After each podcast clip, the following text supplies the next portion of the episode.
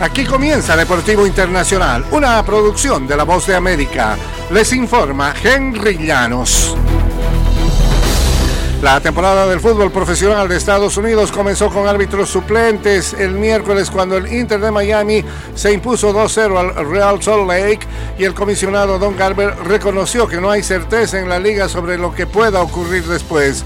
El Sindicato de Árbitros Profesionales de Fútbol realizó actos de protesta el miércoles en Nueva York y Dallas, menos de una semana después de que la organización rechazó por un margen arrollador un acuerdo tentativo con la Organización de Árbitros Profesionales que proporciona los silbantes para la Major League Soccer, la Liga de Mujeres y otras ligas.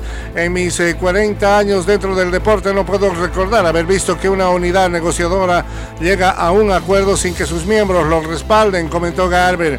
Es muy decepcionante, dijo el comisionado.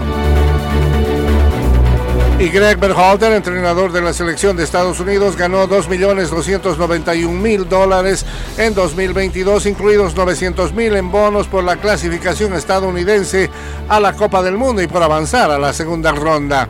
Berhalter tenía un salario base de 1.391.000 de acuerdo con el reporte fiscal de la Federación de Estados Unidos de 2022 que fue publicado en línea en el contrato de Berhalter venció al final de 2022 y el estratega fue recontratado en junio del año siguiente después que un bufete de abogados lo exonerara de ocultar información cuando fue contratado inicialmente por la federación. El entrenador de la selección femenina de Estados Unidos, Blackto Andonovsky, tuvo un salario base de 396 mil dólares, el 28% del de Berhalter, y ganó 15 mil en bonos. Andonovsky renunció en agosto del año pasado. Cristiano Ronaldo anotó en las repostrimerías y encaminó el miércoles al Al Nasser a los cuartos de final de la Liga de Campeones de Asia con una goleada de 3-0 sobre el Al Faiha en el marcador global. El astro portugués había marcado el último tanto en el partido de ida e infló las redes en la vuelta realizada en Riyadh cuando estaba solo cuatro minutos.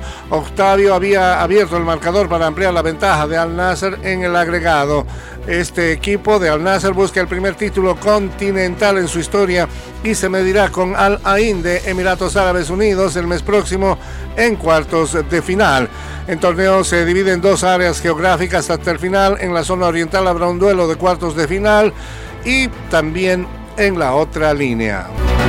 Y hasta aquí, Deportivo Internacional de la Voz de América.